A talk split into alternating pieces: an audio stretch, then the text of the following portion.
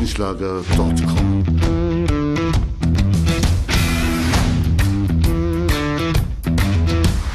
Energie für Körper und Geist. Der Podcast für dich und andere Menschen, die mehr aus ihrem Leben machen wollen. Hier geht es darum, das Beste aus dir herauszuholen. Aus deinem Körper, deiner mentalen Stärke, deiner Ernährung und deinem Lifestyle. Und jetzt viel Spaß mit deinem Gastgeber, Erich Frischenschlager.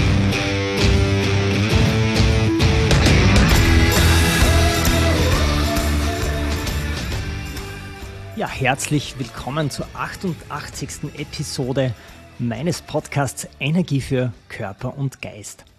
Erich Frischenschlag ist am Mikrofon. Ich freue mich, dass du wieder hier bist und mir dein Gehör schenkst.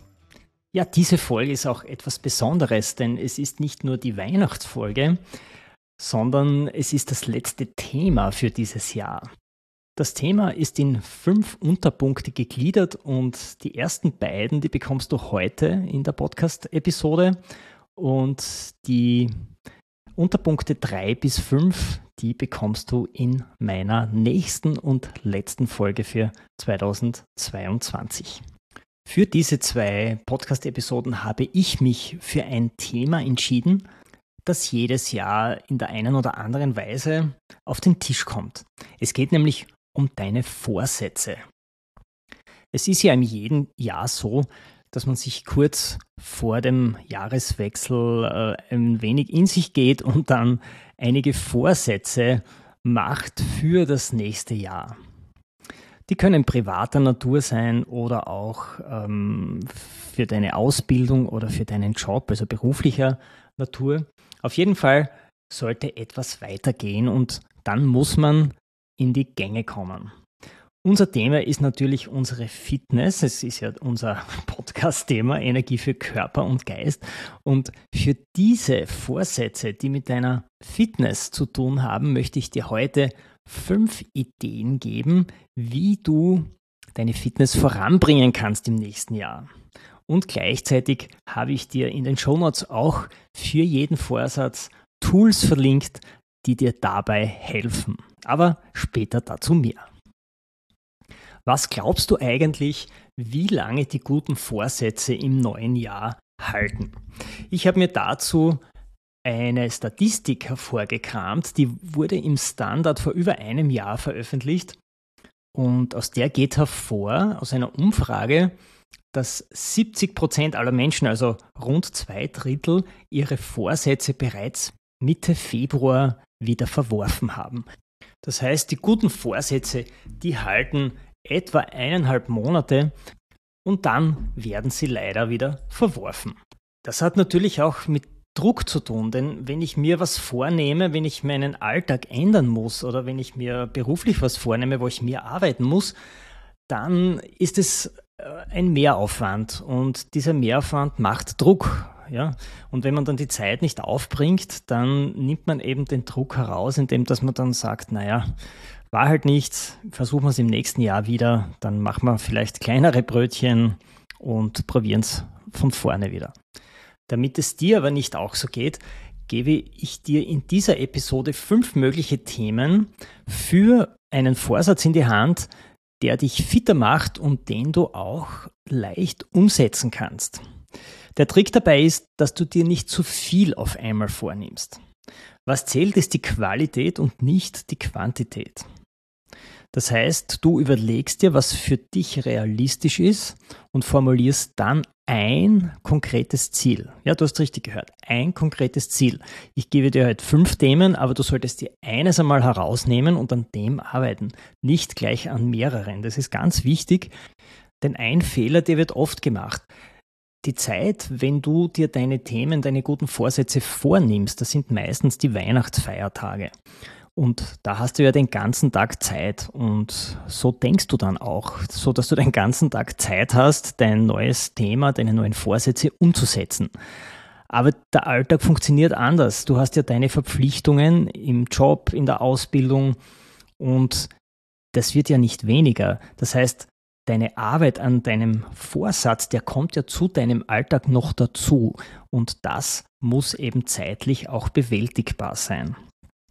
Das heißt, du suchst dir ein Thema heraus und überlegst dir in kleinen Schritten, wie du das umsetzt.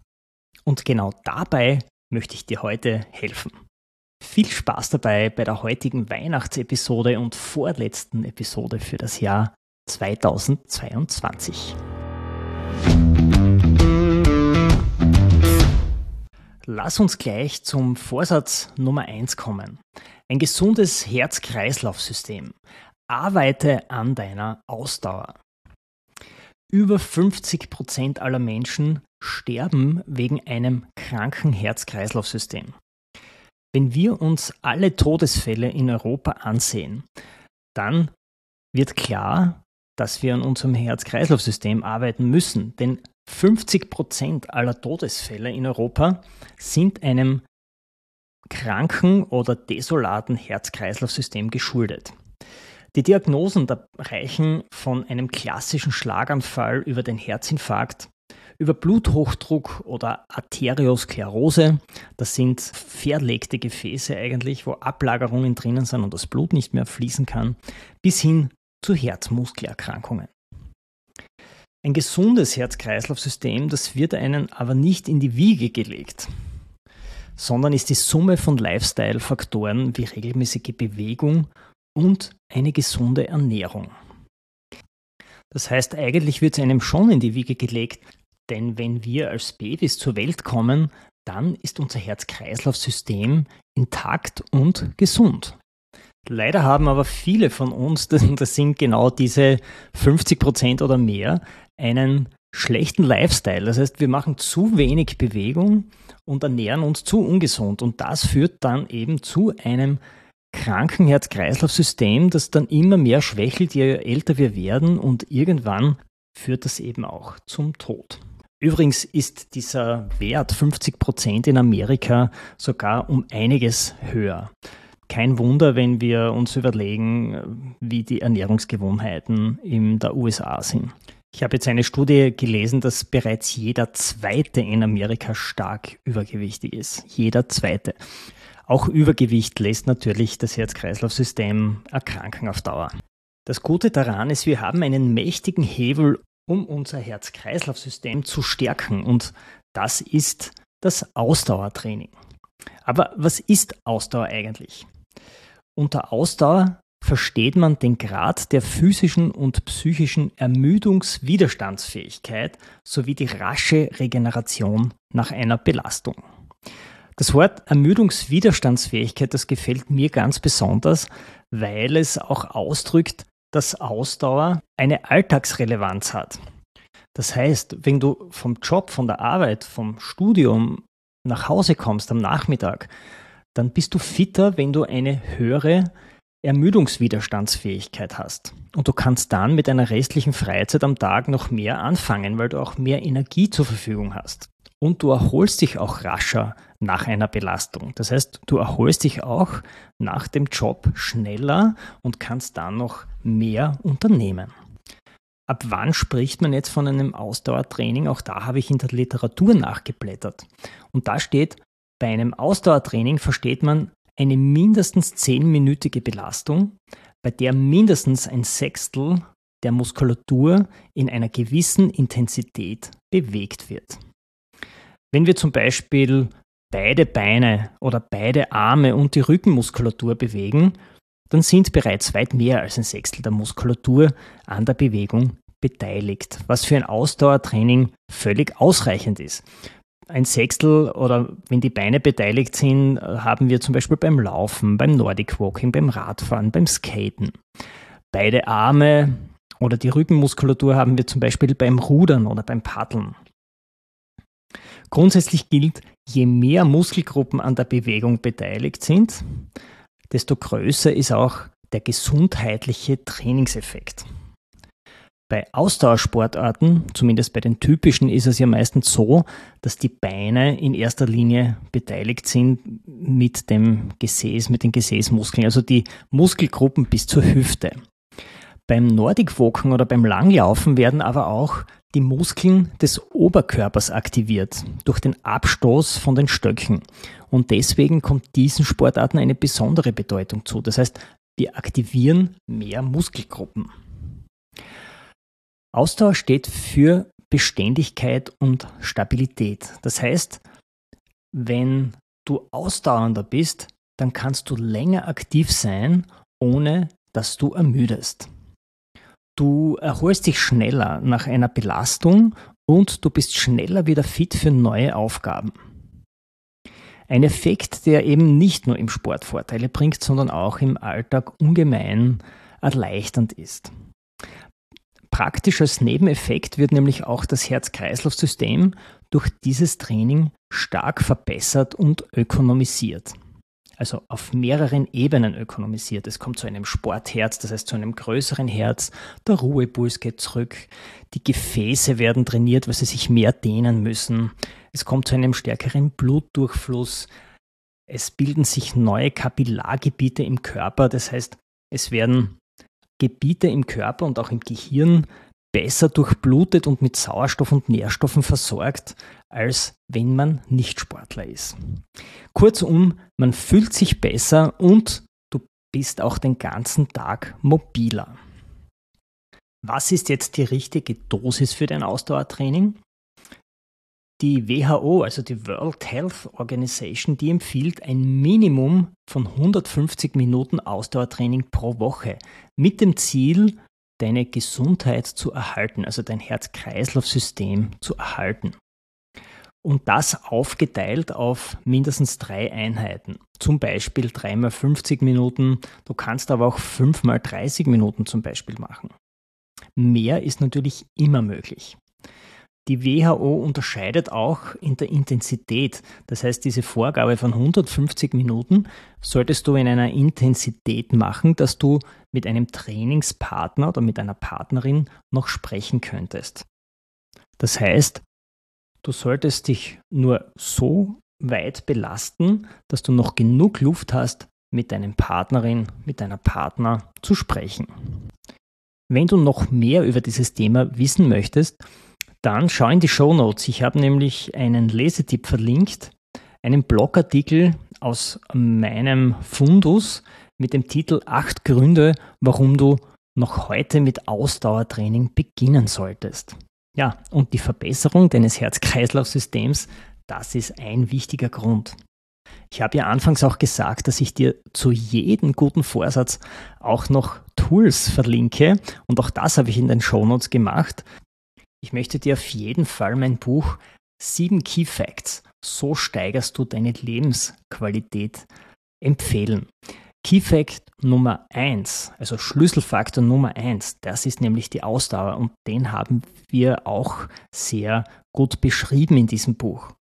Was dazu kommt ist, jedes Kapitel, jeder Schlüsselfaktor hat auch einen Workshop dabei und natürlich auch der Schlüsselfaktor Ausdauer.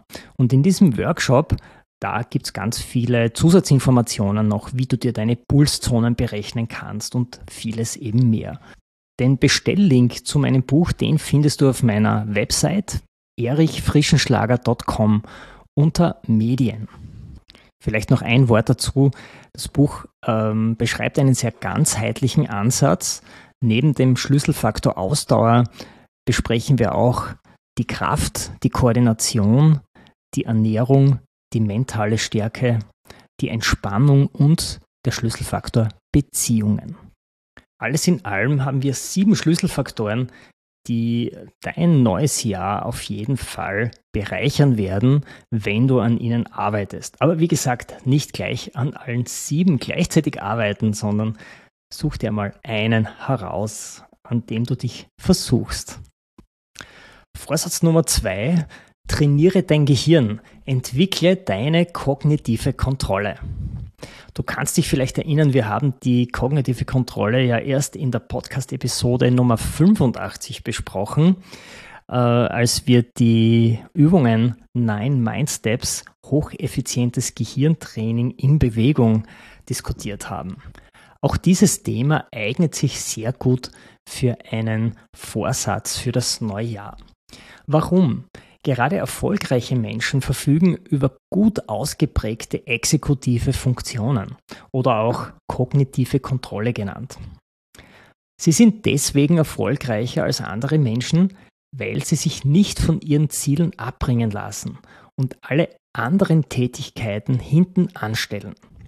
Sie können eben sehr konzentriert tief in ein Thema eintauchen und dieses auch sehr effizient bearbeiten. Sie können Störreize ausblenden und sind in der Lage, auch Emotionen zu unterdrücken, die sie eben nicht voranbringen. Das heißt, wenn du deine kognitive Kontrolle oder deine exekutiven Funktionen gut entwickelst, dann wirst du sicher nicht mit der Fever deine guten Vorsätze in den Müll werfen, so wie 70 Prozent aller Menschen. Im Gegenteil, du wirst in der Lage sein, Störreize auszublenden oder auch Emotionen, die dich nicht deinen Zielen näher bringen, sondern die dich eher weiter wegrücken lassen von den Zielen, zu unterdrücken. Und das ist eben das, was gut entwickelte exekutive Funktionen ausmachen.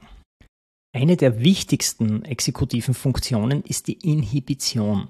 Sie bildet die Grundlage für alle anderen exekutiven Funktionen. Die Inhibition zählt zu den meistverwendeten kognitiven Funktionen. Damit kann das Gehirn Verhaltensweisen korrigieren. Erst diese Fähigkeit macht es möglich, ruhig zu bleiben, wenn man etwas sagen möchte, jedoch weiß, dass das nicht angebracht ist. Sie ermöglicht es auch, im Unterricht zum Beispiel sitzen zu bleiben oder still zu sein. Oder sicher weiterzufahren, wenn jemand ohne Blinker die Fahrbahn wechselt. Und sich nicht dabei unnötig aufzuregen, weil es ja eh nichts bringt. Und sie hilft auch, besser zu lernen oder zu arbeiten, auch wenn es manchmal langweilig ist oder man lieber aufstehen würde und was anderes machen möchte. Aber die Arbeit bringt dich eben deinen Zielen näher. Und gerade das ist, was die Inhibition ermöglicht. Inhibition bedeutet also, zwischen deinen primären Bedürfnissen und zwischen deiner tatsächlichen Handlung eine Pause zu machen.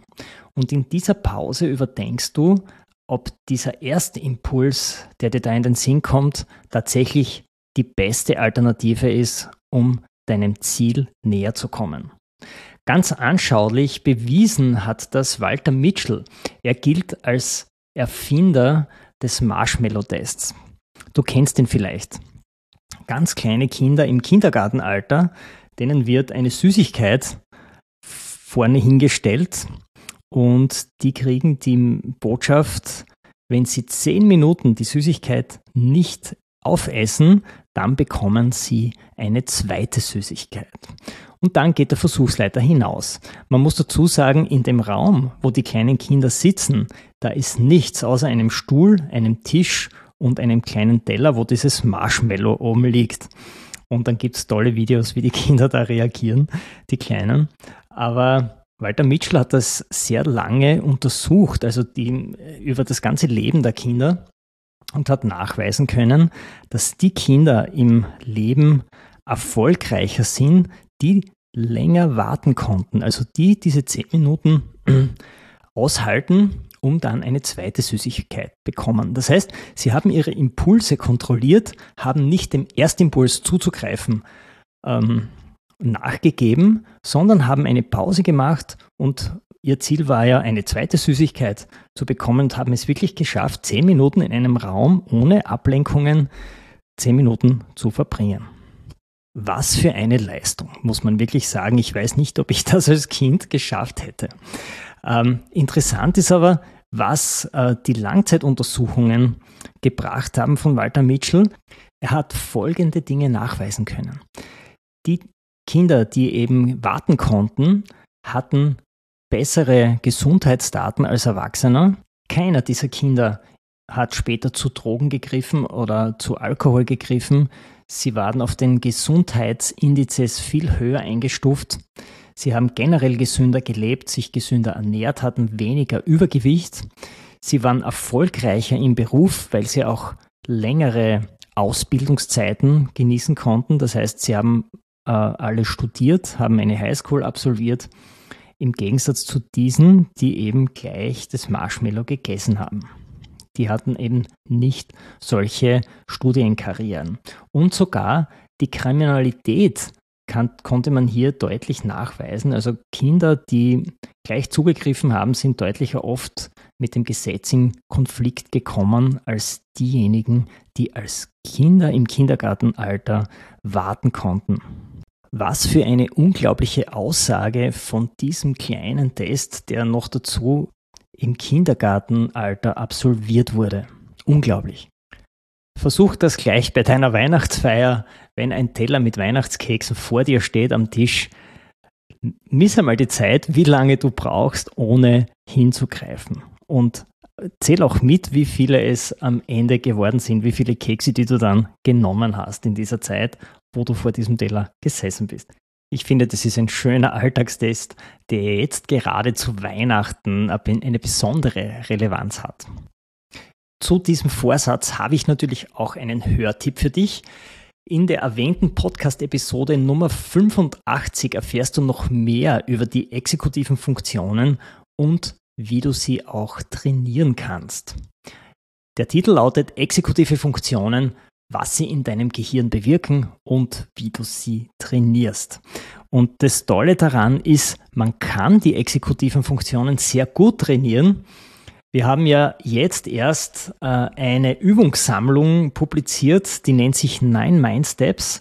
Das ist ein einzigartiges Trainingstool, in dem du mit Bewegung ein hocheffizientes Gehirntraining absolvieren kannst mit sogenannten Dual-Task-Aufgaben. Das heißt, du hast eine Anleitung, welche motorische Aktivität du machen musst und gleichzeitig musst du aber auch eine kognitive Aufgabe lösen. In der Übungssammlung Nine Mind Steps gibt es 50 Kärtchen mit jeweils vier Übungen. Das heißt, du hast über 200 fantastische Übungen, für die es noch viele Variationsmöglichkeiten gibt und die sind eine perfekte Ergänzung zu jedem sportartenspezifischen Training im Verein oder im Sportunterricht in der Schule oder du kannst sie natürlich auch alleine durchführen, ist aber nicht ganz so lustig als wie in der Gruppe. Der Trainingsansatz ist wirklich einzigartig. Ich kenne kein zweites Trainingstool, das ähm, in dieser Form die exekutiven Funktionen in deinem Gehirn fördert und trainiert. Ja, und wenn du jetzt neugierig geworden bist, dann schau auf meine Website. Ich habe dir dieses Trainingstool, den Nine Mindsteps, natürlich verlinkt und dort erfährst du auch noch einiges mehr über diese Übungen. Das war's für die heutige Folge mit den ersten zwei Vorsätzen für das neue Jahr. Vielleicht ist ja schon der eine oder andere für dich dabei, für den du dich schon fit machen möchtest. Dann hol dir die dementsprechenden Trainingstools und dann geht es im nächsten Jahr ab und deinem erfolgreichen Jahr 2023 kann nichts mehr im Wege stehen. Wir hören uns noch einmal mit den Vorsätzen 3, 4 und 5 für 2023. Bis dahin sage ich Tschüss und Servus aus Graz.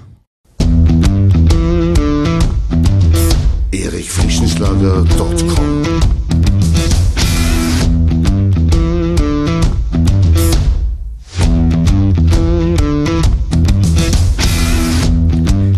du nach dieser spannenden Folge mehr willst, dann abonniere meinen Podcast auf iTunes oder Spotify. Oder du besuchst mich auf meiner Website erichfrischenschlager.com.